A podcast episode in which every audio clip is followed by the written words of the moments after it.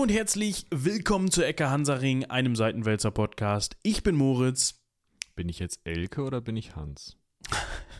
Ich würde sagen, da legen wir uns nicht fest. Das machen wir nach Tagesstimmung, oder nicht? Ja, ja, okay, dann bin ich weiterhin Michael, das ist ja auch schön. Hi. Hi. Wie ja, ich war's? dachte, ich fall mal mit der Tür ins Haus. Ach so, ja, nee, das, da, da können wir direkt zu der sehr schönen E-Mail übergehen. Ja, die war nett, von JJ. Von JJ, genau. Oder JJ. JJ, von JJ. Mhm. Äh, der oder die uns geschrieben hat, dass. Der, glaube ich. Ja, weiß man nicht. Nee, stimmt. Wird hier nicht, ein Pronomen wird hier nicht vergeben in dieser E-Mail. Das macht ja auch gar nichts. Auf jeden Fall ging es darum, dass er zum einen uns Lob ausgesprochen hat. Vielen Dank dafür. Und dass er sagt. Ah, da benutzt du ein Pronomen. Wenn du jetzt weiter, also egal, komm, mach. Ach komm, ich bin da nicht so gut drin. Ja, mach einfach jetzt. Die Person JJ hat uns einmal Lob ausgesprochen. Und zum anderen hm, ging es darum, dass äh, ihre Freundin, ich nutze jetzt ihr, weil die Person. Person. Mh, du kannst doch einfach immer JJ benutzen. Nee, das. Oder JJ.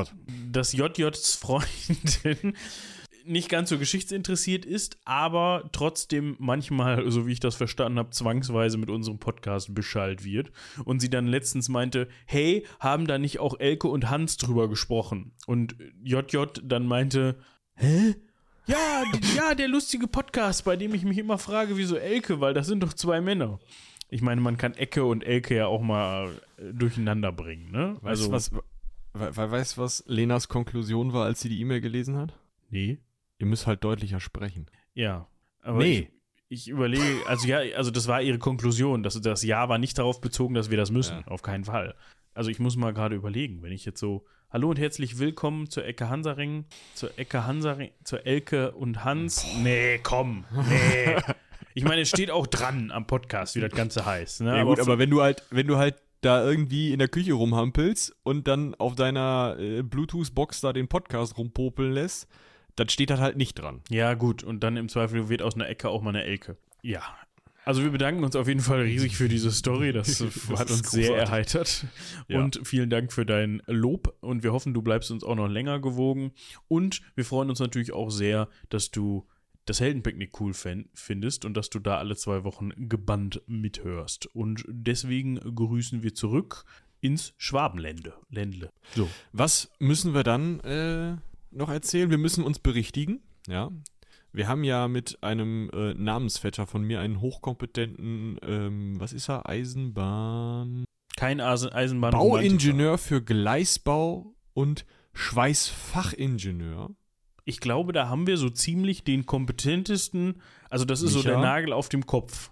Ja. Für dieses Thema. Er hat uns nochmal erklärt, wie das denn mit die Schienen und die, und die ähm, Schwellen ist. Denn Holz setzt man bei privaten Bahnen ein, weil das günstiger ist. Die Deutsche Bahn nimmt Holz nur noch für Bahnhöfe, in denen langsam gefahren wird. Nur da wird neues Holz noch eingebaut, ähm, weil wenn da was entgleist, dann kann in der Regel trotzdem hinterher wieder sicher drüber gefahren werden, wenn ich es richtig verstanden habe. Und eine Betonschwelle platzt halt, wenn da was entgleist, dann darfst du erstmal die ganze Schwelle tauschen. Super, danke. Aber trotzdem, ja. was wir ja in der Folge gesagt hatten, dass Holz im Zweifel benutzt wird, weil das flexibel ist. Er sagt in seiner E-Mail, und er wird es wissen mit seiner Fachkompetenz, oh. dass man das genau nicht möchte, dass die flexibel sind. Also die sollen im Grunde schön die Schienen da behalten, wo sie sind, für den, ja. Ja, weil also äh, gerade bei alten Schienen muss das wohl so gewesen sein, dass diese flexiblen Holzschwellen das wohl kaputt gemacht haben, weil die dann sich gebogen haben. Die alten Schienen waren aus sprödem Gusseisen mit Kohlenstoffgehalt. Ich weiß jetzt nicht, ob hoch oder niedrig. Bitte, er ist der Ingenieur. Ich, äh, glaube, ich glaube relativ ich glaube, relativ hoch, wenn ich das richtig im Kopf habe. Mhm. Du willst beim Schmieden, und, und das ist auch der Trick klopfst beim Falten, raus, ne? klopfst du das raus, genau. Und deswegen ah. Ähm, ist, die, ist der ist so sehr oft gefalteter Stahl so hochwertig, weil der halt niedrigen Kohlenstoffgehalt hat, glaube ich. Wenn es ja. andersrum sein sollte, musst du es dann noch mal korrigieren, Michael. genau. Auf jeden Fall ähm, waren die wohl hochkohlenstoffhaltig dann in deiner Logik, Moritz. Und dann ähm, ja, würden die halt platzen, wenn sie sich bewegen und dieses Bewegen passiert halt auf Holz stärker als auf Beton. Klar, Holz ist flexibler als Beton. Kommt auf den Beton an, würde ich mal sagen, aber da wird man dann einen Beton benutzt haben, der nicht so flexibel ist, nicht so gut nachgibt wie Holz. Ja. Und er hat auch noch mal einen kurzen Schwank zu den unterschiedlichen Spurweiten erzählt, zum Beispiel Europa und Russland, dass es da ja unterschiedliche Spuren gibt, aber für grenzübergreifenden Verkehr wird dann halt eben der Radsatz getauscht von 1435 auf 1520 Millimeter. Millimeter. Ja. Ist auch anstrengend. Ne? Das ist, glaube ich, gar nicht so schön. Ich meine, momentan könnte ich mir vorstellen, dass da der Schienenverkehr, also so ein ICE fährt momentan nicht mehr nach Russland, wird er auch vorher nicht getan haben, aber ja, wie das so ist, ne? So, wir beziehen uns hier übrigens auf Folge, jetzt muss ich mal gerade hier gucken, also schon auf Folge 283, das war die vorletzte Folge. Da haben wir über die Geschichte der Eisenbahn gesprochen. Und wo wir schon mal dabei sind, über vergangene Folgen zu sprechen. Letzte Woche war ich nicht dabei, da war ich im Urlaub. Ja, da haben wir auch tatsächlich letzte Woche ein Foto und, und Ton. Ja, alles aus dem Urlaub. Ja, all, alles aus dem Urlaub. Ich habe mir die Shownotes noch gar nicht angeguckt. Ich habe aber die Folge gehört. Das Mhm. war von Und? der Länge her ziemlich passend für den Flug. Ja, perfekt. Das hat mir sehr viel Spaß gemacht. Ich konnte aus dem Fenster gucken und ich habe sogar einen Fensterplatz gehabt, obwohl ich Heidenei. keine, keinen Sitzplatz reserviert habe. Und Heißt, hätte auch sein können, dass du stehen musst. ja, bei Ryanair ist das, äh, munkelt man ja, dass die Stehplätze haben. Nee, also nein. Äh, ich bin tatsächlich zum ersten Mal mit Ryanair geflogen. Das war alles okay. Das war alles unkompliziert. Die waren sehr, denen war das komplett scheißegal, wie groß dein Handgepäck war, weil das hätte definitiv nicht in diesen Mülleimer da gepasst, zum, zum Kontrolli Kontrollettieren da, weißt du. Äh, so, ähm, ja, also der Flug ging ziemlich genau zwei Stunden. Viel länger hätte man auf diesen Liegestühlen da auch nicht sitzen wollen. Das ist so ein bisschen wie ausgesessene Kinosessel. Irgendwann fängt der Arsch halt an, weh zu tun. Ja. Aber für die Länge war das alles in Ordnung. Waren alle freundlich, hat alles gut geklappt, keine Verspätung. Für den Preis kann man sich da nicht, besch nicht beschweren. Ich finde es halt immer nervig, dass die einen dann so zuquatschen mit, wie kaufen sie dies. Auch das ging aber eigentlich, muss ich sagen. Also die sind einmal mit so Prospekten rumgelaufen, wo du dann dein. Wieso bimmelt das jetzt hier? Weiß nicht, aber jetzt bimmelt's nochmal. Das muss ich hier nochmal ausmachen. Ich musste nämlich mein WhatsApp-Web updaten und seitdem bimmelt das jetzt wieder. Das, das will ich nicht. Aber das kriegt ihr sowieso nicht mit. Ja, das war das zu meinen. Ja, das ist so ein bisschen. Ich fand das so ein bisschen lustig, weil das so antiquiert ist. Das erinnert einen so an so 80er Jahre, weißt du? So, ich geh mal hier mit meinem kleinen Prospekt rum und dann kannst du so ein bisschen Weihnachtsdeko kaufen. Oder Parfum bei mir- im Flugzeug. Bei mir haben sie tatsächlich äh, dann noch Vorträge gehalten, aber ich bin jetzt auch seit, keine Ahnung, wissen es länger noch, also keine Ahnung. Und ich glaube, ich würde auch nicht nochmal mit so einer kleinen, ich bin ja, also, ich würde jetzt mit was Reicherem. Ich bin Oh. jetzt einmal Lufthansa geflogen und das war schon, War schon besser, meinst du? das war auch dummes Zeug. Also, ne, ich bin nach Aberdeen, das ist jetzt, boah, zehn Jahre her. Und fliege von Schnöseldorf aus, Weze. Aberdeen. Habe ich, nee, richtig. Okay. Habe ich gebucht. Komm da in, in Düsseldorf an, hieß es ja, so und so. Aberdeen fliegt nur ab Frankfurt. Wir setzen sie jetzt hier in diese Turboprop. So. Hat ja auch irgendwas Billiges gebucht, alles klar. In dieser Turboprop saßen alle da so. Fuck! Weißt du, weil ist halt arschlaut, kannst nichts hören. Und es ist halt so eine, so eine Propellermaschine. In Frankfurt gelandet, Frankfurt in den richtigen nach Aberdeen, paar Tage in Aberdeen, total schön. Die graue Stadt, wundervoll. Straße grau, Gehwege grau, Mäuerchen grau, Hauswände grau, Dachziegel grau, Himmel grau, alles grau, tolle Stadt. So, wieder da in Flieger, hops, zurück nach Frankfurt und in Frankfurt ging dann irgendwas nicht mit diesen Turboprop-Maschinen und dann haben sie mich in so einen Cityjet von der, von der Lufthansa gesetzt, so diese Klimakiller. Weißt du? Ja. Nicht ganz, nicht ganz so breit, links und rechts wie so ein Bus, links und rechts zwei Sitze. Hinten so, ein, so zwei so äh, Dingens und Frankfurt-Düsseldorf, ne? Das ist halt lächerlich. Das ist halt wirklich lächerlich. Das kannst du eigentlich nicht fliegen. Das ist totaler Schwachsinn. Du bist mit dem ICE exakt genauso schnell. Wahrscheinlich, ja.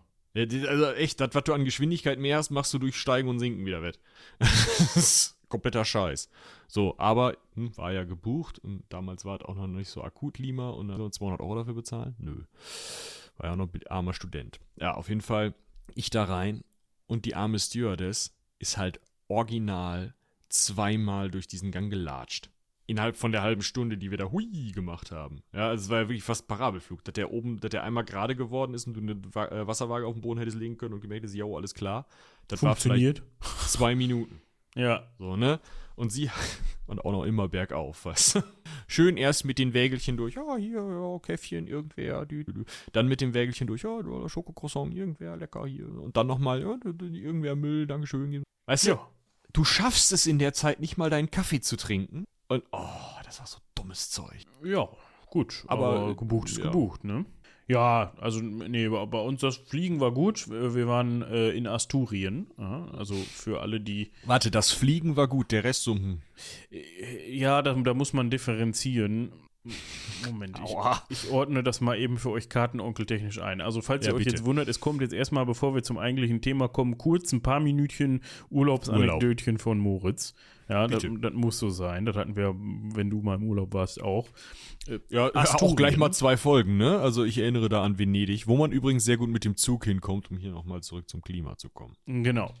Asturien in, im Norden Spaniens, das ist, wenn man jetzt den Jakobsweg laufen möchte, kommt man durch Asturien durch. Ja? Das ist die Ecke um, ja, die beiden größten Städte, würde ich jetzt mal sagen, sind Chichon und äh, Oviedo. Das sind die Ja, beiden. sagt mir total viel. Äh, Ja, Chichon wird, hast du bestimmt schon mal gesehen, das wird G-I-J-O-N geschrieben. Guillon würde man. Äh, oh, Dijon Halb französisch sagen. würde man als Deutscher irgendwie das verunstalten. So. Das ist an der Biscaya, wenn man noch so möchte, ist halt Atlantik. Ähm, ja. Santander ist da auch, aber das ist schon nicht mehr Asturien. Hm. Bilbao an derselben Küste liegt das, aber das ist weiter westlich. Und da waren wir in einem kleinen Fischer, Fischerdörfchen, das äh, sich dann nennt Lastres mit Doppel-L. Und das wird eigentlich als die Perle von Asturien beschrieben. Mhm. Ist auch echt schön. Wir hatten auch echt noch Glück mit dem Wetter, muss man sagen. Wir hatten zwei Tage Regen, aber sonst hatten wir da noch durchgehend so 24, 25 Grad. Wir waren auch zweimal schwimmen an den sehr schönen Stränden. Das ist halt so richtig schön Mix aus Berge und Meer. Ne? Also das ist echt, kann man sich echt antun. Du Fischerdörfchen, redest über die Gegend. ich rede über die Gegend, ja. Ja, also okay. das Fischerdörfchen selber ist halt auch an so, an so, an so einer Steilküste, Klippe da gebaut und so richtig, wie man sich das vorstellt. Ne? Das könntest du halt auch nehmen und beliebig nach Griechenland oder Italien versetzen. Hauptsache, ne, also es ist jetzt alles Mittelmeer, aber, ne, aber so, wie man sich das Äh, halt vorstellt. Asturien ist, äh, Asturien ist im Mittelmeer? Nein, nein, aber Griechenland oder Ja. Italien wäre dann halt Mittelmeer, so meine ich das. Aber Ja. ne, so, so, das ist, wie man das von den Bildschirmhintergründen, die Windows einem standardmäßig vorgibt, sich so vorstellt. Also das, das kann schon was. Aber sowas steht und fällt ja auch immer mit den Leuten, die da verkehren und wohnen. Mhm.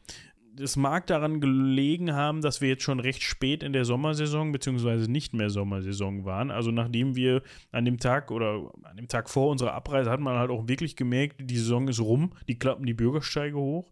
Aber Mhm. Vielleicht lag es an uns. Wir haben, haben uns gefragt, haben wir irgendwas an uns, dass wir nicht, also nicht nett aussehen oder so, aber so eine Unfreundlichkeit durch die Bank von den Leuten habe ich wirklich noch nicht erlebt.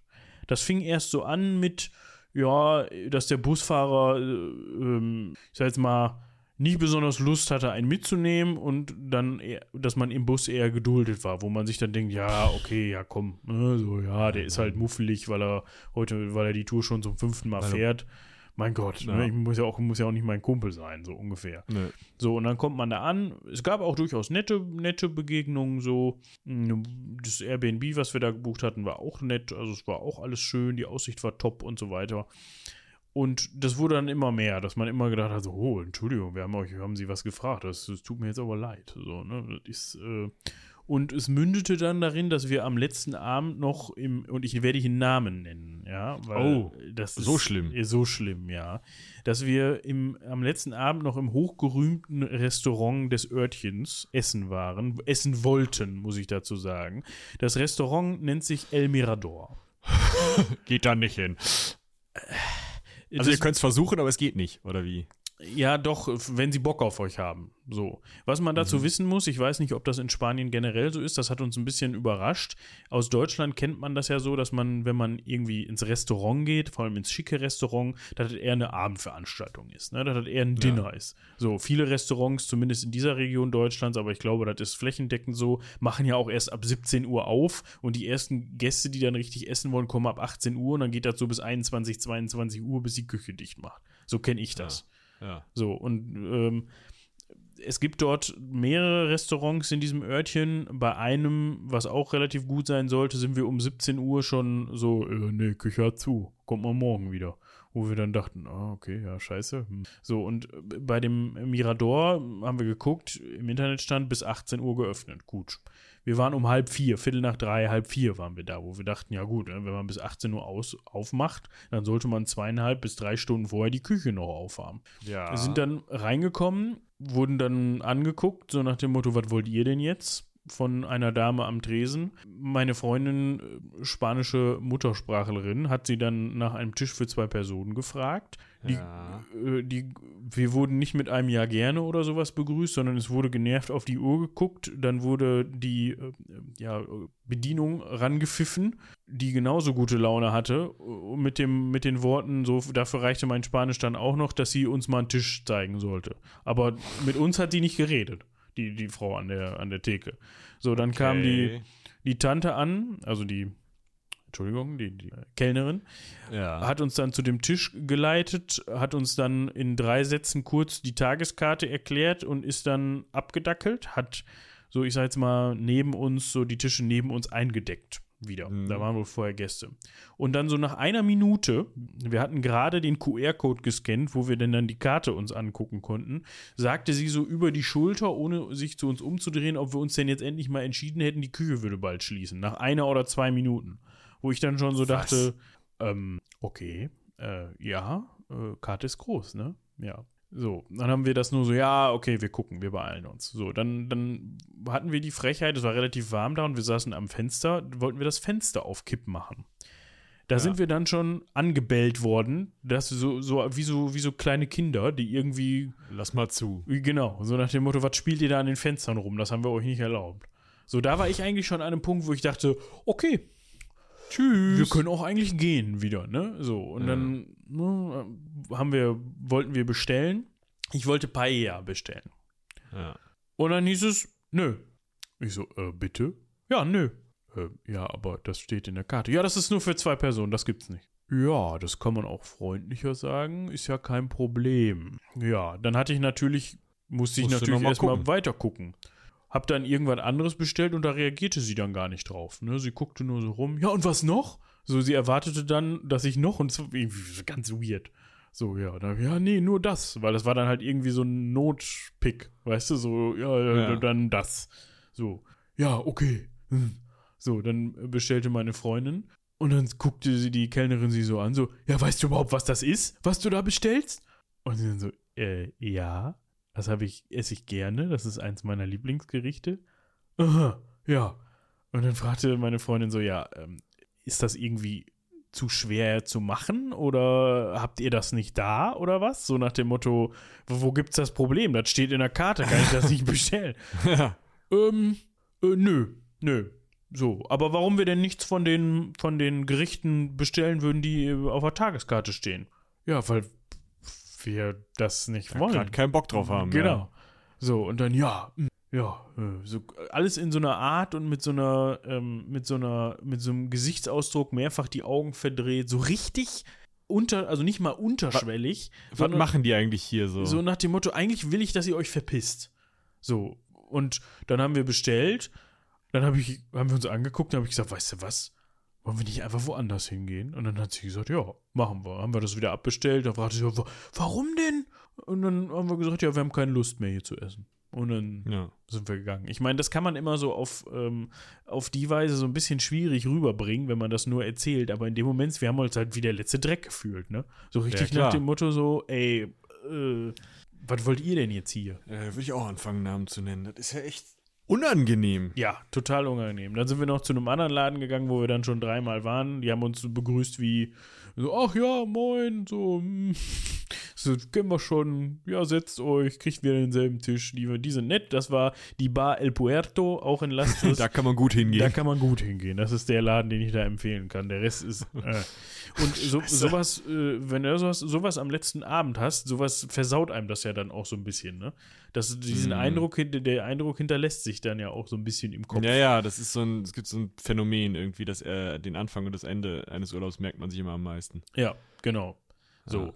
Ah. Und ja, das Sowas habe ich bisher noch nicht erlebt, muss ich sagen, dass ich so offensiv, klar, du hast mal immer einen Kellner oder eine Kellnerin, der so ist, die so ein bisschen muffelig ist, aber normalerweise kenne ich das dann, dass die das so, sich zumindest so weit im Griff haben, dass die dich zwar merken lassen, dass sie genervt sind, aber diesen, diesen Schein der Höflichkeit immer noch, ja, wahren, sozusagen. Ne? Mhm. Aber in diesem Fall, äh, nee. Nicht.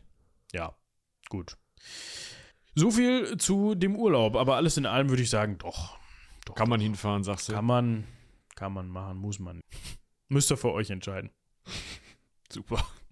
Andersrum habe ich dann im Flieger noch neben einem niederländischen Pärchen gesessen, die äh, witzigerweise in diesem Örtchen seit zwei Jahren ein Häuschen besitzen und die haben mir Ja. dann erzählt, ja, die Leute wären alle so nett und, äh. und ich so dachte so, ja, vielleicht bin, bin ich das auch.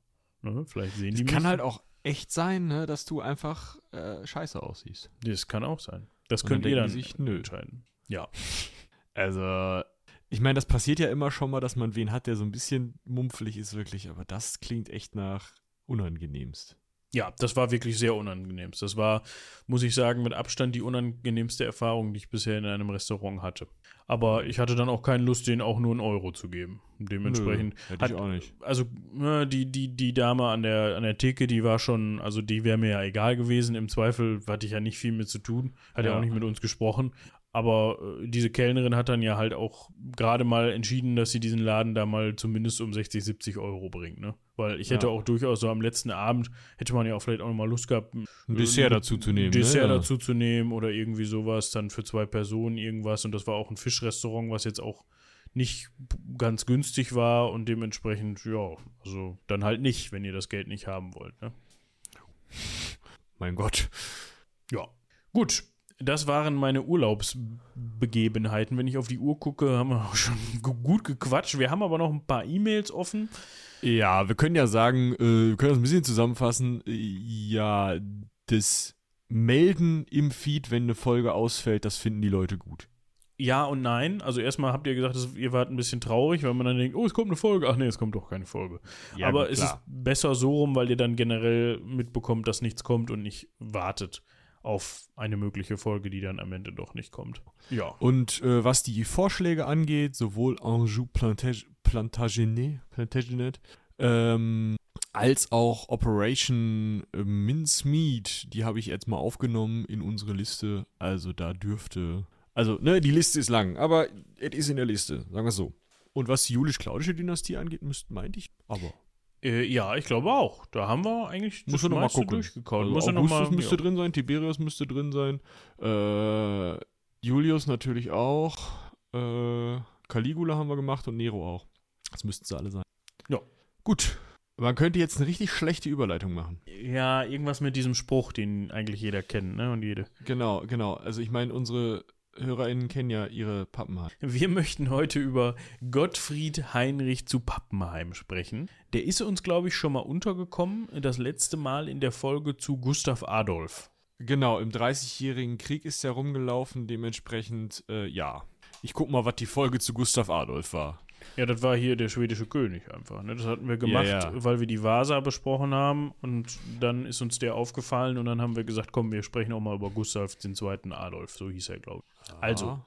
Während du guckst, kann ich ja schon mal grob, grob umreißen, um wen es hier heute geht. Wie gesagt, Gottfried Heinrich zu Pappenheim, der ein äh, doch recht bewegtes Leben hatte, ein sehr umkämpftes Leben. Das begann am 29. Mai 1594 im schönen Treuchtlingen. Ich kann euch gar nicht sagen, ob Treuchtlingen schön ist oder nicht. Das habe ich jetzt einfach mal so gesagt. Vielleicht fährst du dahin. Könnte ja sein, dass es ein gutes Fischrestaurant Ja. Es gibt ein Miniaturland in Treuchtlingen. Ah ja. Und Treuchtlingen, da kann man auch Mountainbike fahren in den Heu- Heumödern Trails. Das ist bitte. in Bayern. Ja. Ist es in Bayern? Ja, ist, in, ist noch in Bayern.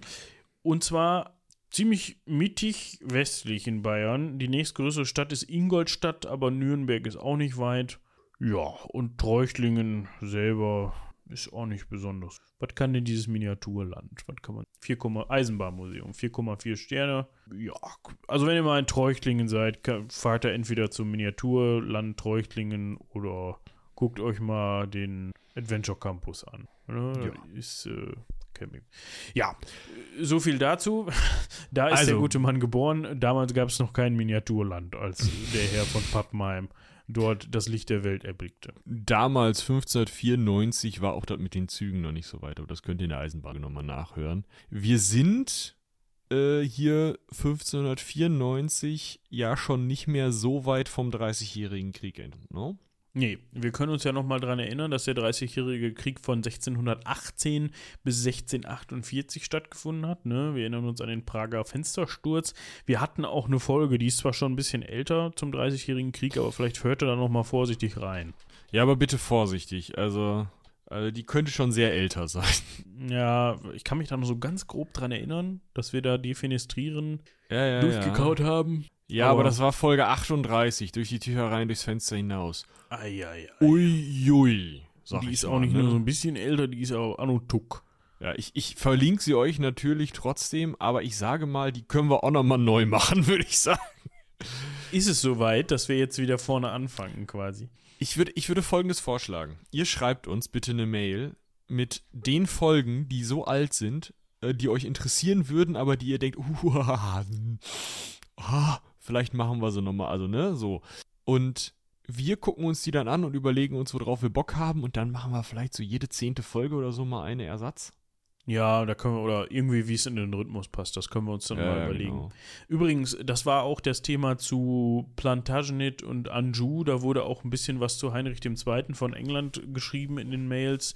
Ja, also gerade mit Eleonore von Aquitanien und so, das ist ein durchaus spannendes Pärchen, auch mit den Söhnen. Also für die, die das jetzt gar nicht kennen, das ist der Vater und die Mutter von unter anderem, anderem Richard Löwenherz und Johann Ohneland und so weiter. Das haben wir schon mal gemacht. Wir hatten mal so ein drei Stunden Epos zum 100-jährigen Krieg. Ich glaube, das war sogar Folge 100. Oder das war ist das Folge 100, genau. Oder war das Folge 50? Ich glaube, das war Stimmt, Folge in der 50. 100 war, oh Gott, ja, in, in der 100 waren wir ja im äh, Zwinger. War das die 100?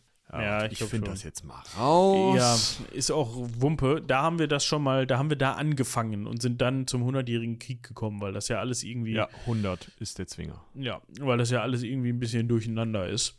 Mm, Da kann man noch mal reinhören. Wir haben uns aber eben auch dazu entschieden, wir widmen den Personen vielleicht auch noch mal eine eigene Reihe, wo wir das ein bisschen besser auseinanderdröseln, was da passiert ist. Aber zurück auf den Kontinent, zurück ins schöne Treuchtlingen zu dem Adelsgeschlecht zu Pappenheim. So, was macht das Adelsgeschlecht zu Pappenheim im Jahr 1594 aus? Es ist ein sogenanntes Ministerialengeschlecht. Ein Ministerialer ist ein Beamter, der meistens im Dienst eines herrschenden Adligen steht. Also das fängt früh an mit irgendwelchen Grafen und so, die sich dann halt so Nasen raussuchen, die für sie irgendwelche Güter verwalten oder Steuern eintreiben oder ein Haus in Schuss halten, wo der Adlige nur manchmal vorbeikommt oder so. Und das entwickelt sich dann eben, weil diese Jobs halt oft erblich sind. Ne? Dann hat man jemanden, der halt relativ lange also familienmäßig relativ lange, keine Ahnung, in fünf Generationen irgendwie die Gegend um das Kloster Bumshausen am sonst was äh, verwaltet, so, was halt meine königliche Familie mal gestiftet hat und wo ich immer meine Töchter reinschiebe und das Kloster ist natürlich auch von der Äbtissin verwaltet.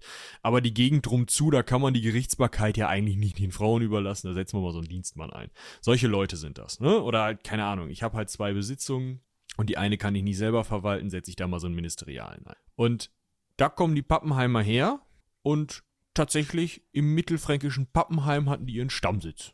Und aus diesem Geschlecht heraus, aus diesem, diesem pappenheimischen Geschlecht heraus, ähm, kommen dann, oder aus diesen ganzen ministerialen Geschlechtern eigentlich heraus, kommen dann immer mehr halt auch Leute, die dann am Hof oder in der äh, Verwaltung des Reiches oder auch dieser dann Unterreiche, also in Bayern, an dem Herzogtum, was zu melden hatten. Und so war zum Beispiel auch Veit zu Pappenheim Reichserbmarschall. Das war F Vatern. Ja, das war sein Vater, genau. Ja, es war ein in Vertretung der Kurfürsten vorgesehenes Amt.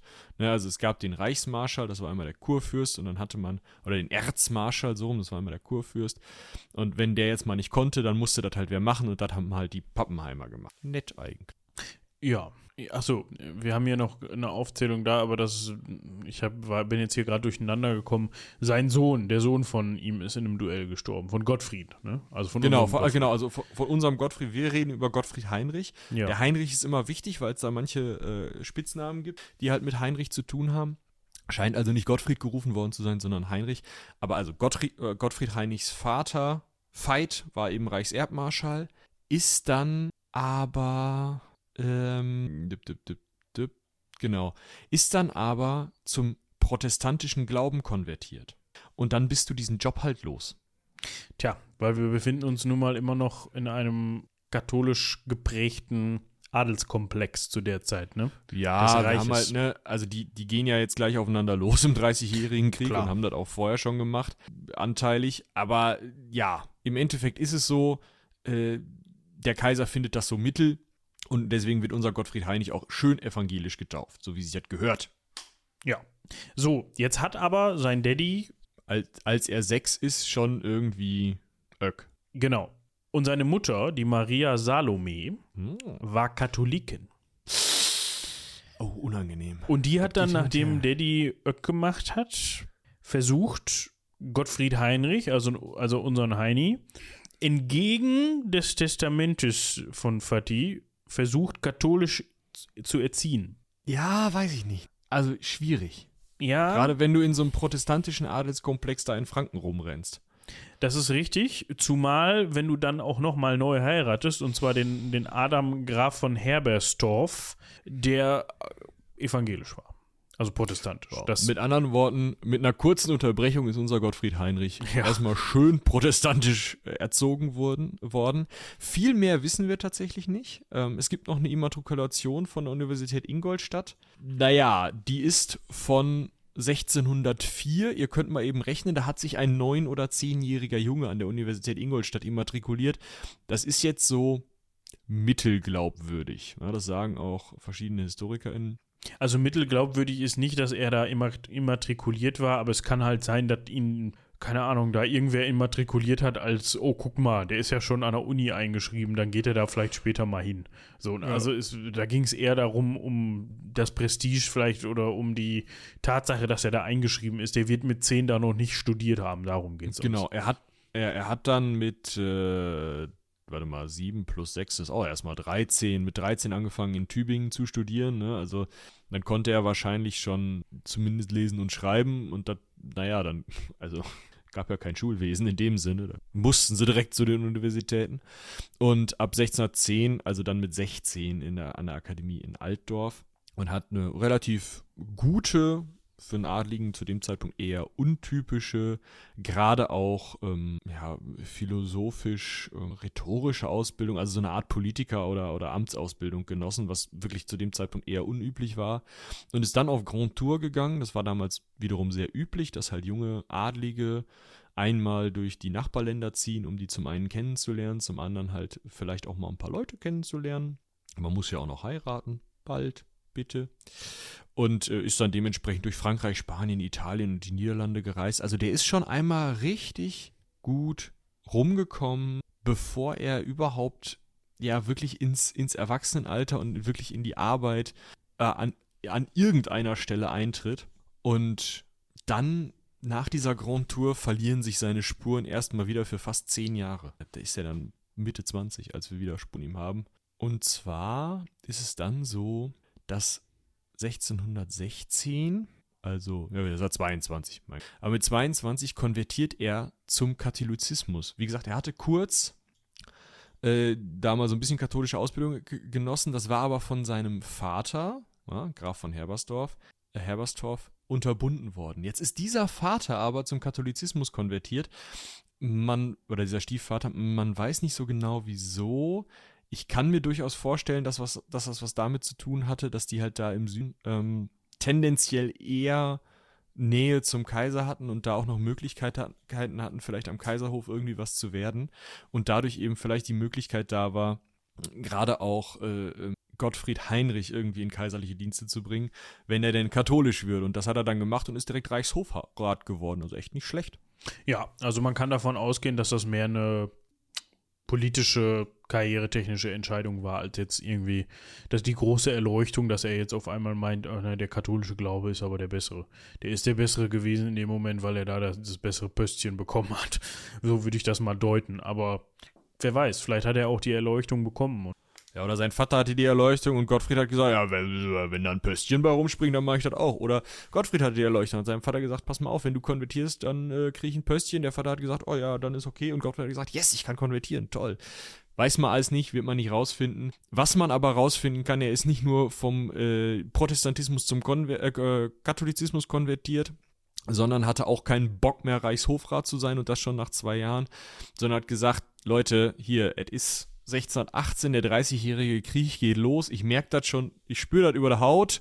Ja, und deswegen schreibe ich, damit bei diesen schwierigen Zeiten ich mein Jugend nicht in Faulheit verzehre, sondern weitere Ehr suchen möge, habe ich dem Säkulo, also dem Jahrhundert, dem Säkulo nach mich akkommodieret, die Feder nunmehr zu verlassen und die Wehr dagegen zur Hand genommen. Ja, also ich kann euch das ähm, Zitat, wie er das geschrieben hat, gerne in die Shownotes schreiben.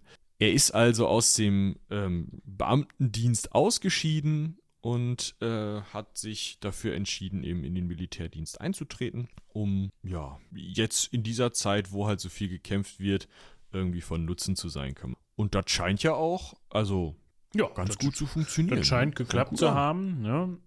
Dazu kommt noch, dass am 20. März 1619 dann der Kaiser stirbt.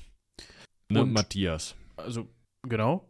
Und dass ihm so das Ganze auch ermöglicht von seinen Pflichten als Reif Reichshofsrat. Das war übrigens gar kein irgendwie kleines Amt. Das war schon eigentlich recht mächtig, weil der Reichshofsrat neben dem Reichskammergericht und in Konkurrenz zu diesem schon eins der höchsten Ämter war, wenn man so möchte. Er hatte dann eher eine andere Ausrichtung, was jetzt die Befugnisse und die, den Bereich angeht, auf den dieser Reichshofsrat, also worum der sich gekümmert hat, ganz einfach. Aber darum soll es gar nicht gehen. Es war halt, wie Michi gerade schon sagte, ein rein ziviles Amt und das hat ihm nicht gefallen. Und so hat er dann sich erstmal für den Posten eines Obristleutnants beworben. Das wäre eigentlich schon mal ein netter Posten gewesen, ne? Ja, so beim kaiserlichen Infanterieregiment. Ja. In der Infanterie, ja, so muss ich auch nicht mit Pferden rumschlagen. Gut, ne, hast du eine Muskete, hast du eine lustige Mütze auf und hast ein, äh, vielleicht noch eine Seitenwaffe als Offizier. Ah, kann schon mal gefährlich werden, aber. Eigentlich ah, kann man das, das machen. Ist okay, ne, kannst du machen. Ja, ist nicht genommen worden. Wo man sich dann fragt, warum? Also. naja, vielleicht haben sie gesehen, der kann reiten. Das kann auch sein, denn. Oder die haben schon gemerkt, boah, der hat einen Nagel im Kopf. Das kann auch sein. Ne? Der, er galt seinerzeit doch durchaus als aufmüpfig und. Bisschen vorne raus. Ja, also er mochte es wohl sagen. So kann man das festhalten. Ja, ich glaube, ich glaub, der hatte auch schon mal Bock, auch schon mal frontal in so einen Angriff zu gehen. Ja. Ne? Und so ist er dann wenig später aber mit dem Posten eines Rittmeisters in der katholischen Liga. Eine der Seiten im 30-jährigen Krieg, ne, katholische Liga, kämpft genau. halt auf der katholischen Seite, ne, dem Namen nach. Ja. Und er baut eine 200 Mann starke Kürassierkompanie im Rheinland auf. Also muss erstmal also Kürassiere anwerben, Menschen, die das dann könnten. Er muss sie auch ein bisschen ausbilden wahrscheinlich. Und soll die dann innerhalb von acht Wochen nach Bayern bringen. Er findet 200 Mann, die wie folgt ausgerüstet werden, damit ihr euch das vorstellen könnt, der, wie der in den Kampf gezogen ist. Kürassier, das Wort kommt vom, äh, oder ja, das Wort kommt vom Kürass, dem Lederpanzer, der zu der, der Zeit in der Pappenheim ihn angezogen hat, schon ein Stahlpanzer war. Und zwar ist das so eine Brustplatte ne, also oder Brust- und Rückenplatte, ähm, die auch noch so auf die Beine ausläuft, meistens bis zum Knie geht, die also einen Reiter im Reiterangriff relativ gut schützen würde. Gerade das Metallteil ähm, dann noch mal besser. Je später es durch die Jahrhunderte ist, desto weniger Rüstung tragen die Leute. Also zu Zeiten von Pappenheim war es so, dass sie noch einen Helm mit Visier, meistens auch noch ähm, zumindest bis zum Handgelenk gehende oder vielleicht bis so auf den halben Unterarm gehende äh, Arm, äh, ja, Schienen und äh, Schulter und alles, also Armpanzerung tragen, getragen haben und eben, wie gesagt, bis zum Knie gehendes Metall. Und dann schwere Stiefel, die eben auch bis zum Knie gehen. Ne, meistens auf der Brust relativ starre und im Bauchbereich dann ähm, irgendwann aufhörende und durch so eine flexible, auch auf die Oberbeine gehende Panzerung ersetzte Metallplatte, die dann auch im Rücken nochmal äh, ja, nochmal ein Äquivalent hat. Bei Pappenheim ist es so, da geht man eben davon aus, dass er diese relativ starke Rüstung noch anhatte. Das wandelt sich dann immer mehr, bis kurz vor Napoleon eigentlich die Kürassiere fast keine Rüstung mehr tragen. Maximal noch so ein Helm mit einem mit Metall, äh, einen Hut mit Metallspangen drauf, die Schwertstreicher ablenken. Und äh, unter Napoleon, weil der die Rüstung, die Brustplatten so geil fand und die Helme hatten, haben die halt wieder angefangen, Brustplatte und Helm, aber den restlichen Panzer nicht mehr zu tragen das ist auch dem geschuldet, dass es da nicht mehr um irgendwelche Lanzenkämpfe oder sowas geht und diese Metallplatten zu großen Teilen gegen Schusswaffen einfach völlig ineffektiv waren. Bei über 70 Metern kann so ein Brustpanzer aus napoleonischer Zeit, äh, einer, einer Flinte aus napoleonischer Zeit noch irgendwie äh, was entgegensetzen. Unter 70 Meter schlägt das da durch. Und auch so eine, so eine Pappenheimsche Rüstung, klar, da waren auch die Waffen noch nicht so weit entwickelt, aber auch die ist jetzt nicht das, was, weiß ich nicht, was halt den, den, dir das Leben rettet, wenn da einer auf dich schießt.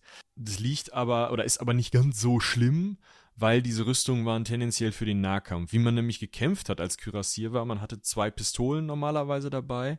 Später kommt dann auch noch eine, eine Flinte dazu, aber zu Pappenheims Zeiten zwei Pistolen, zwei Radschlosspistolen und eine Seitenwaffe, also ein Schwert, ein Rapier, ein Pallasch, ein Degen, irgendwas längliches, vorne spitzes, gerne mit Schneide. Und man ist halt mit diesen beiden Pistolen auf den Feind zugeritten. Vor dem Dreißigjährigen Krieg war es dann so, dass man äh, die eine Pistole abgefeuert hat, zur Seite weggeritten ist, die nächste Reihe in der, in der Reiterkolonne die Pistole abgefeuert hat, zur Seite weggeritten ist. Das hat man so lange gemacht, dass die sogenannte Schnecke, also zur Seite weg und dann wieder hinten sich anstellen, die sogenannte Schnecke, bis man halt leer geschossen war. Und dann ist man zum Angriff übergegangen und ist halt in die gegnerischen Truppen reingaloppiert und hat mit der Seitenwaffe. Pappenheim fand das so mittel und hat gesagt, komm, ey, wisst ihr was, die ersten beiden Reihen, die schießen, die weichen aber auch nicht aus oder sonst was. Ihr habt zwei Pistolen, paff, paff, rein damit und los. Und dann Men-Attacke. Und alle dahinter, ja, ist ja schön, dass ihr jetzt geladene Pistolen dabei habt. Wenn euch mal einer nervt, schießt ihn halt um. So. Ist mir egal, was ihr damit macht. Das war Pappenheims Taktik, das ist oft Pappenheims Taktik. Und äh, das hat tatsächlich dann auch äh, Gustav II. Adolf, ne? Habe ich euch verlinkt, äh, übernommen, so eine Art Taktik, also dass man nur noch einmal schnell schießt und dann die, die Gegner überreitet. Das geht aber auch nur, weil sich schon im Dreißigjährigen Krieg die Zahl der Pikiniere immer weiter verringerte, also die, die wirklich was gegen Pferde ausrichten können, und die Zahl der Musketiere immer weiter erhöhte, sodass der wirkliche Kavallerieansturm wesentlich gefährlicher war für diese Fernkampftruppen als dieses Pistolenschießen. Dieses Pistolenschießen sollte nur die häufig ja mit diesen langen Stangen eher unbeweglichen Pikiniere irgendwie in Auflösung bringen, weil wenn solange die dir die Pike entgegenhalten, brauchst du keinen Kavallerieangriff. Ne, das war halt die Taktik. Erst die äh, Pikiniere aufweichen, dann niederreiten. Und da sagt Pappenheim halt, das ist totaler Käse. Wir schießen da einmal rein, dann werden die sich schon bewegen und dann hauen die klein. Und es funktioniert ja auch, ne? muss man sagen, diese 200, äh, 200 Kürassiere, die er sich da äh, innerhalb von acht Wochen nach Ingolstadt holt, die sind schon im Sommer 1620 in Kampfhandlungen äh, verwickelt und schaffen es tatsächlich unter anderem einen Durchbruch der böhmischen Infanterie in einer Schlacht, in der Schlacht am Weißen Berg zu abzufangen und damit zurückzudrängen und damit ein, äh, die, die Möglichkeit, ich glaube sogar des Sieges, ne? Ja, und da ging es darum, dass die dass er mit seiner Kavallerie einen Durchbruch der böhmischen Infanterie durch die Linien der katholischen Liga stoppen konnte, wurde dabei aber wohl durch mehr als 20 Schwert und Schwerthiebe und Stichwunden gestoppt und hat nur überlebt, weil er unter seinem Pferd begraben wurde, die Nacht über dann schön muckelig warm da auf dem Schlachtfeld verbracht hat. Er wäre wahrscheinlich sonst erfroren. Und dann ist er gefunden worden von Leuten, die das Schlachtfeld geplündert haben. Und die haben ihm dann zum Glück das nicht. Das waren glücklicherweise Kathologen, also. Ja, die haben ihm dann glücklicherweise nicht die Kehle durchgeschnitten, sondern haben ihn dann in die Stadt gebracht, also nach Prag. Und dort ist er dann vom böhmischen Landesarzt Andreas Stegemann behandelt worden. Und ja, dann gab es erstmal ein bisschen Zwangspause, ne? Erstmal ein bisschen ja. Kur quasi. Ja, das ist halt der Punkt, ne? Wenn du dir 20 Hieb- und Stichwunden zu, äh, zukommen lässt, das ist zum einen, braucht das ein bisschen da in der Reha und zum anderen siehst du halt hinterher echt scheiße aus. So scheiße, dass die, deine Soldaten deinen zweiten Vornamen, Heinrich, mal eben in Schrammhans umändern. Der muss echt zerhackt ausgesehen haben. Ja, das ähm, hindert ihn dann, also seine Schrammen, hindern Schrammhans dann auch daran, an weiteren Kampfhandlungen, erstmal an weiteren Kampfhandlungen teilzunehmen. Mhm. Das dauert Jahre. Ja, ne? also teils, teils. Zum einen an diesem Krieg in Böhmen kann er dann nicht mehr weiter teilnehmen und ist dann eher als Abgesandter unterwegs. Ja, Im Jahr 1621 sind wir jetzt und da hören wir dann zum ersten Mal von einem Generalleutnant und zwar Tilly. Von dem haben wir auch schon mal gehört. Ja, den kennen wir ja auch aus verschiedenen 30-jährigen Kriegsfolgen. Das ist einer der wichtigsten Personen, Persönlichkeiten, wie man auch möchte. Namen ja. im 30-jährigen Krieg. Und da ist er, für den ist er dann in Wien unterwegs und ja, hat dann unter anderem nochmal den, den protestantischen Feldherrn Ernst von Mansfeld in die Oberpfalz verfolgt. Ja, da war er dann wieder ein bisschen militärisch unterwegs. Ging aber nicht so gut, weil er dann wieder irgendwie Probleme hatte. 1622, 1623 muss er nochmal eine Reha. Er versucht immer wieder zurückzutreten und Maximilian von Bayern, der Ober das Oberhaupt der katholischen Liga, sagt immer: Nee, hier ist eine Beförderung. Diggi. Ja, man wusste halt auch, was man an ihm hat, militärisch. Ne? Also man hat ihn halt durchaus als fähigen Militär gesehen und wollte. Ja, aber was heißt, man wusste auch, was man an ihm hat? Der hat einmal, also er hat so ein bisschen hier kampagniert und dann hat er einmal, hat er irgendeine so Schlacht entscheidend geändert und ist dabei schon mal komplett zerhackt worden.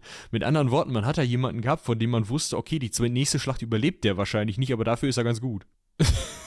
was ist das denn für eine, also das Menschenleben kann nicht viel wert gewesen sein, selbst von so einem Adligen. Das stimmt. ja. Er ist dann aber trotzdem, also er hat versucht zurückzutreten, ist dann aber im April 1622 zum äh, 1622 zum Obristen befördert worden und ist dann auch 23 zum Ritter geschlagen worden. Kaiser wahrscheinlich, wahrscheinlich mit der Idee, naja gut, ne, wie gesagt, der ist nur noch für eine Attacke gut, müssen auch keine Pension bezahlen, geht schon. Ist nicht so teuer. Kann sein. Weiß man jetzt nicht so genau an dieser Stelle. Ja. So. Und jetzt tritt es ein, dass unser lieber schwedischer König Gustav II. Adolf sich überlegt, oh, ich könnte einmal mal rüberkommen, ne? Aus Schweden. Einmal runterkommen und gucken, was da los ist und mal ein bisschen ins Kriegsgeschehen eingreifen. Und daraufhin hat die katholische Liga, genauer gesagt Pappenheim, die Stadt Magdeburg belagert. Wie gesagt, wir können jetzt hier nicht in nochmal en Detail auf die Verläufe des, des 30-jährigen Krieges eingehen. Das würde an dieser Stelle einfach zu weit führen.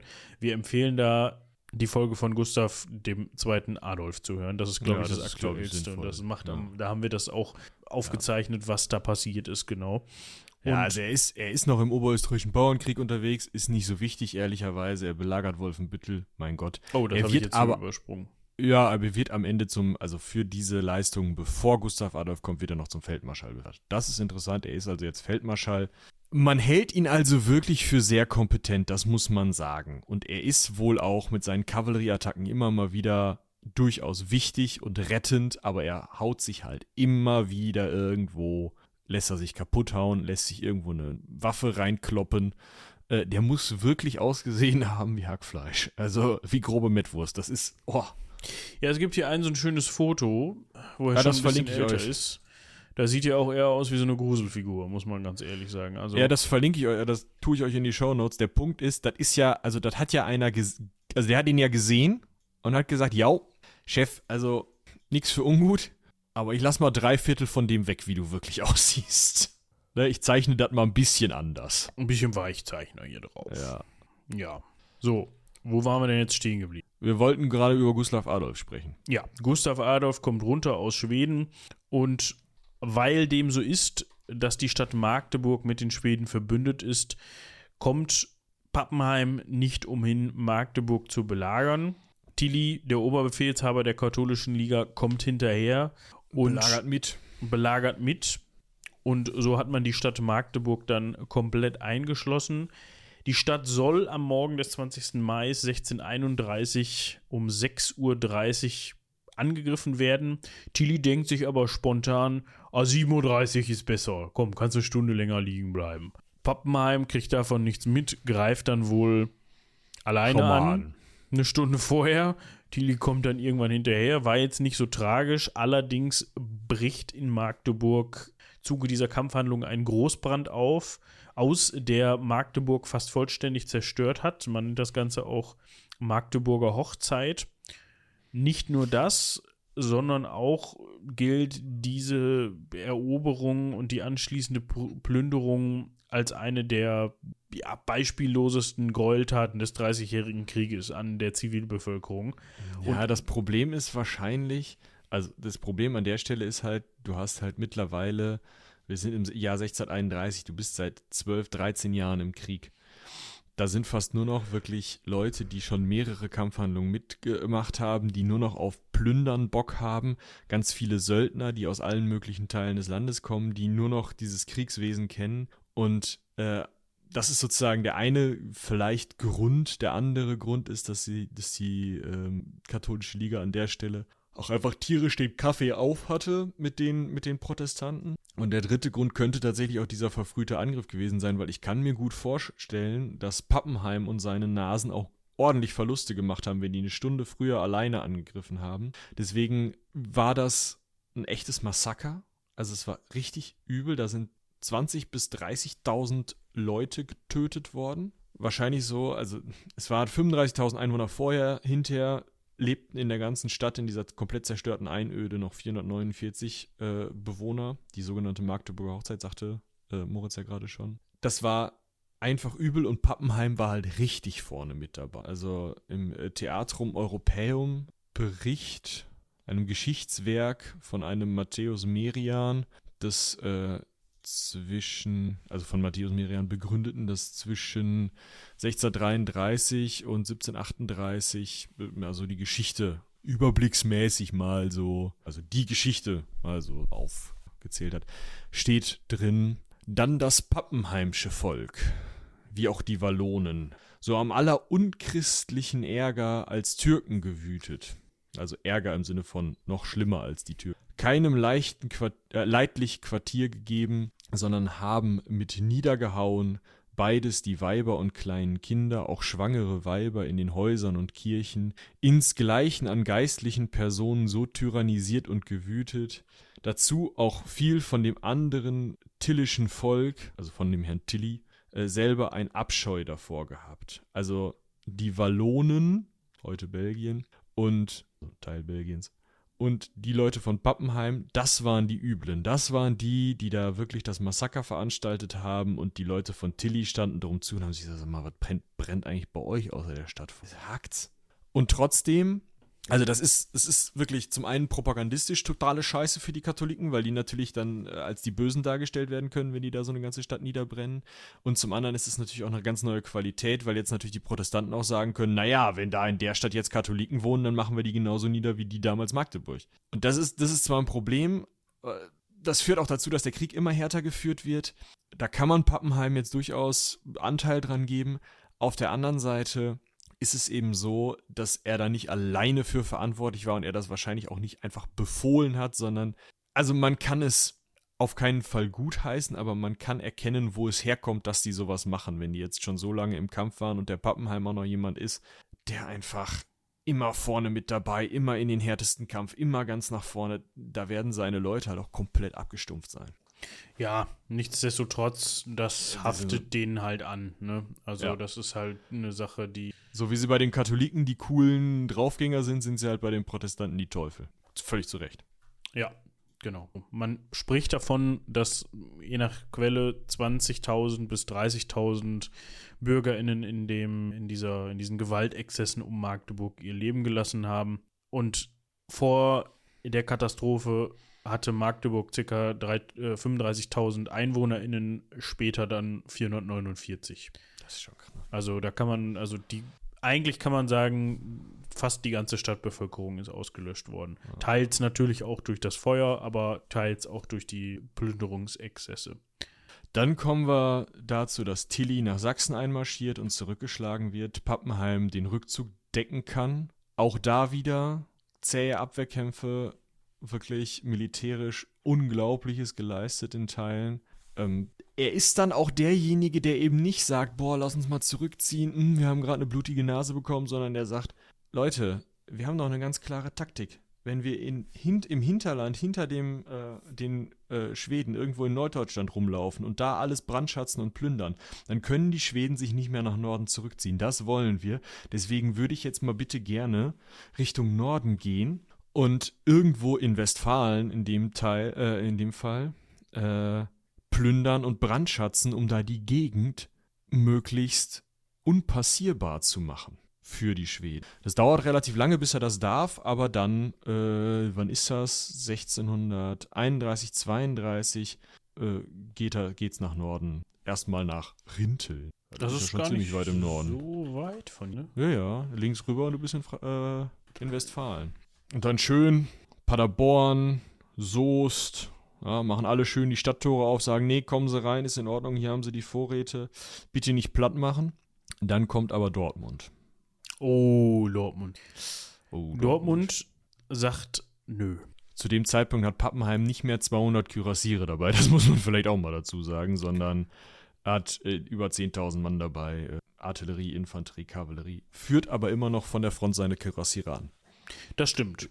Man könnte sagen, Dortmund hat sich erstmal ein bisschen gewehrt. Also sie wollten die Truppen nicht einziehen lassen. Daraufhin hat Pappenheim dann Belagerungsgräben ausheben lassen und dabei hat man wohl von den Stadtmauern aus dann auf die Leute, die diese Belagerungsgräben ausgehoben haben, geschossen. Und oh, das machst du nicht mit Pappenheim. Das Pappenheim scheiße. hat dann mal mit Geschützen, ne, so muss man das einfach sagen, zurückschießen lassen. Daraufhin sind ein paar Häusiger, also einige Häuser in Brand geraten in Dortmund und dann hat die Stadt gesagt, oh, äh, okay, dann haben sie erstmal verhandelt. Dann verhandeln wir mal. Bitte plündert uns nicht. Und Pappenheim hat gesagt: Ja, gut, wenn wir euch nicht brandschatzen dürfen, dann hätten wir gerne 50.000 Taler.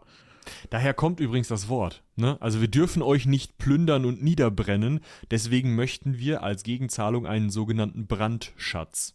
Ja? Wir wollen 50.000 Taler Brandschatzung oder Brandschatz, damit wir euch nicht niederbrennen. Als Entschädigung quasi. Das ja. muss man sich erstmal, ja, es ist im Grunde ein Erpressungsgeld quasi. Ja, klar, es ist Schutzgeld. Ja, und so, schöne Stadt habt ihr da. Wäre ja blöd, wenn da irgendwie was passieren. Ich meine, unsere Geschütze sind ja auch gar nicht so sicher, ne? Ist echt.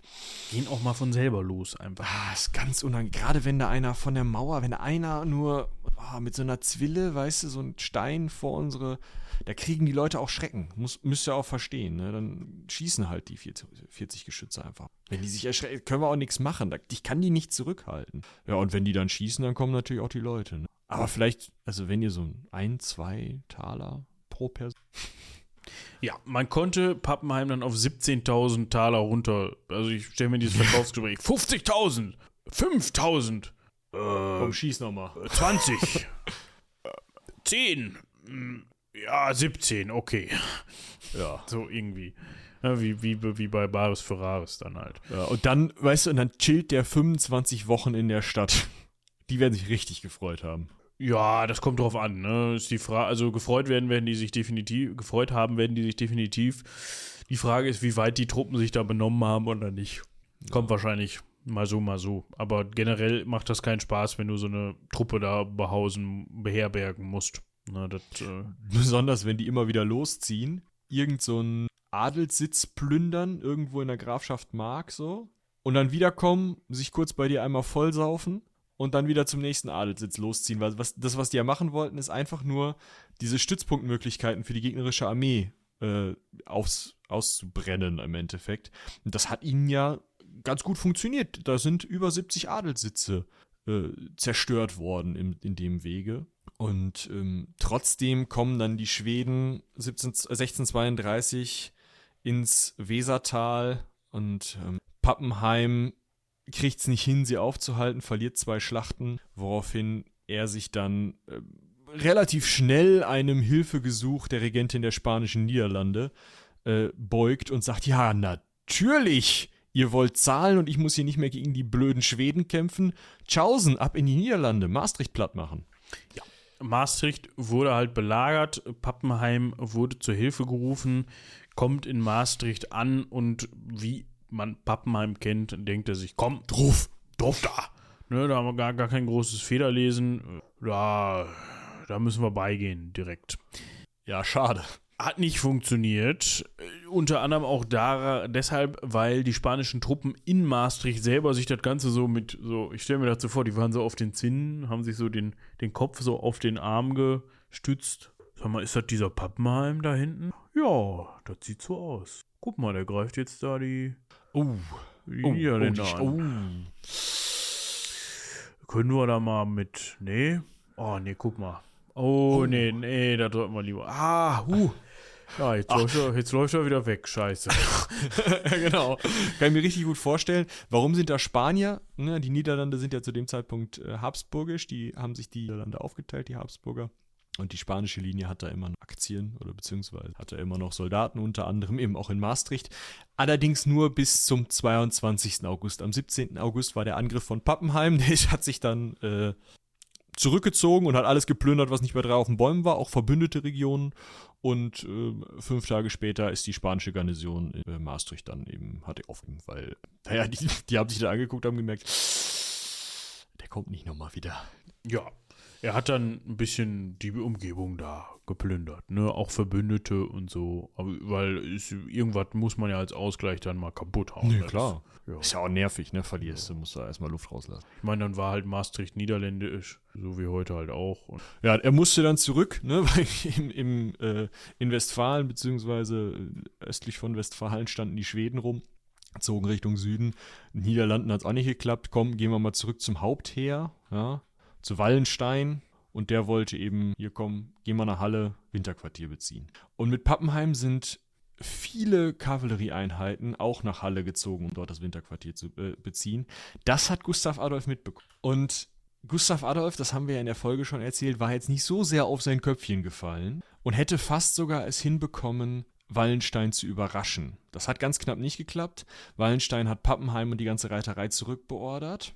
Mit den Worten, der Herr lasse alles stehen und liegen und inkaminiere sich hierzu mit allem Volk und Stücken. Wobei Volk dabei die Soldaten meint und Stücken die Geschütze.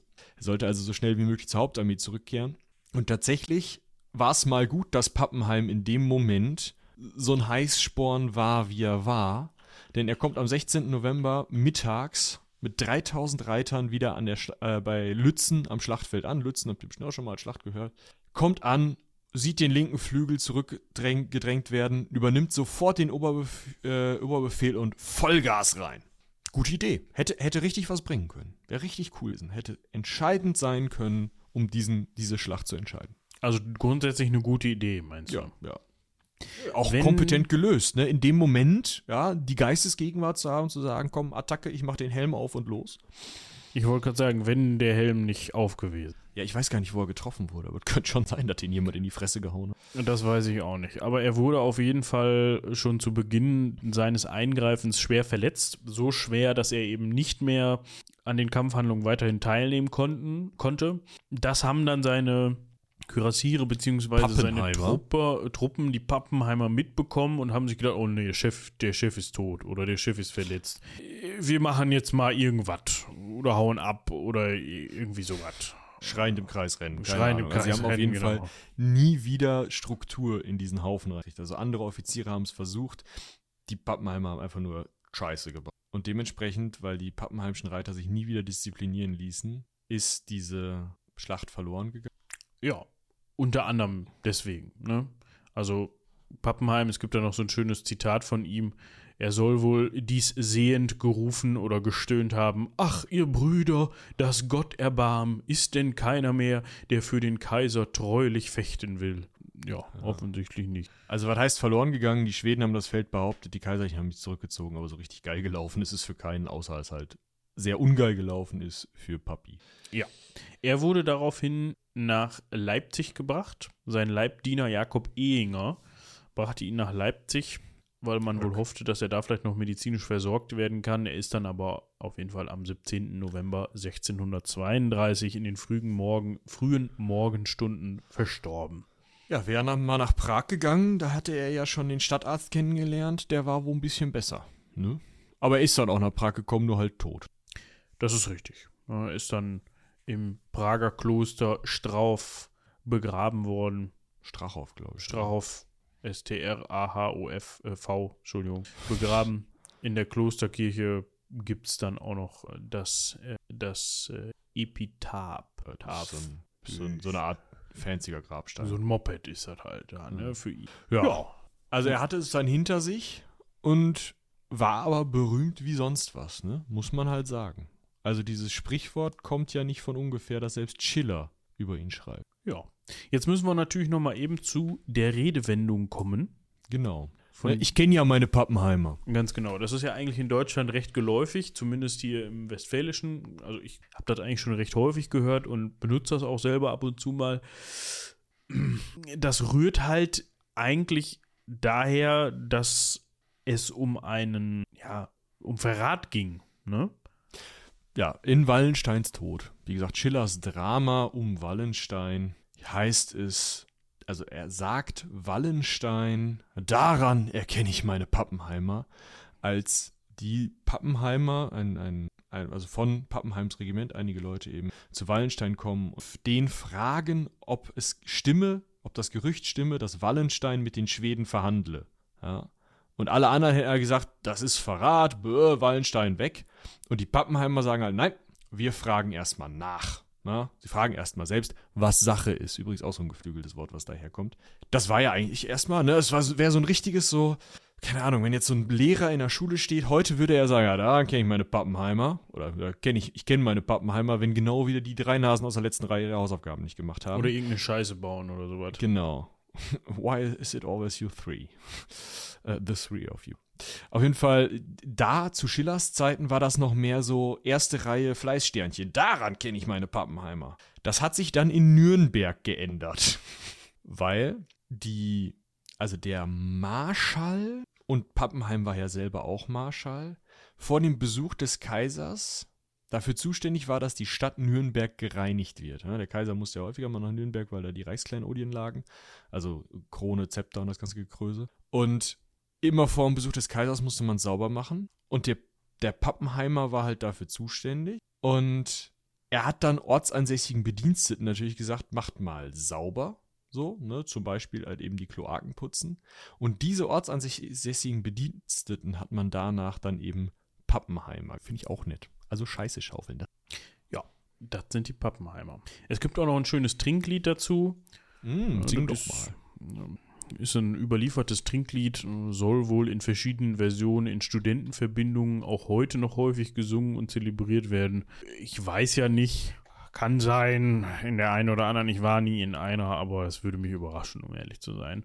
Das lautet General Pappenheimer, der soll leben, General Pappenheimer, lebe hoch, beim Bier, beim Wein, Lustge Pappenheimer wollen wir sein, beim Wein und beim Bier, Lustge Pappenheimer, das sind wir.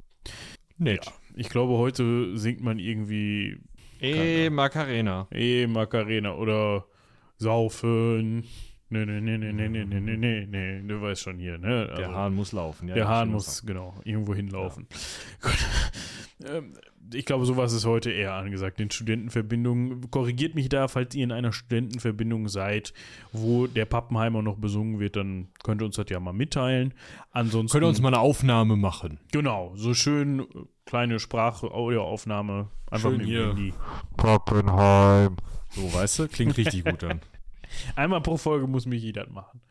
Ja, ich finde das, also tatsächlich finde ich das gut. Es macht einfach zu viel Spaß. Ja. Mit Monitoring noch mehr. Ja. Das war das Leben von Gottfried Heinrich zu Pappenheim, das dann doch ein jähes Ende fand auf dem Schlachtfeld. Aber um ehrlich zu sein, ist das auch eigentlich genau das, was er sich wahrscheinlich gewünscht hat. Ich wollte gerade sagen, was anderes kann ich mir da nicht vorstellen. Und dass ihm der Gaul unterm Arsch weggeschossen wird und er sich, der er dann auf dem Schlachtfeld verreckt. Also nicht der Gaul, sondern er. Ja. Und er ist dann zwar nicht mehr auf dem Schlachtfeld gestorben, sondern in Leipzig. Aber irgendwie passt das schon. Ja, würde ich sagen. Gut, haben wir noch abschließende Worte? Nö, eigentlich soweit. Alles gut. Alles gut, ja. Also, Dann. wie man es nimmt. Aber kann man ja immer sagen. Gut, dann würde ich sagen, wir bedanken uns vielmals bei euch fürs Zuhören. Können wir noch eben ein Update geben zum Heldenpicknick? Der hat sich ja eine Folge verspätet, die ist aber Ja, inzwischen, genau.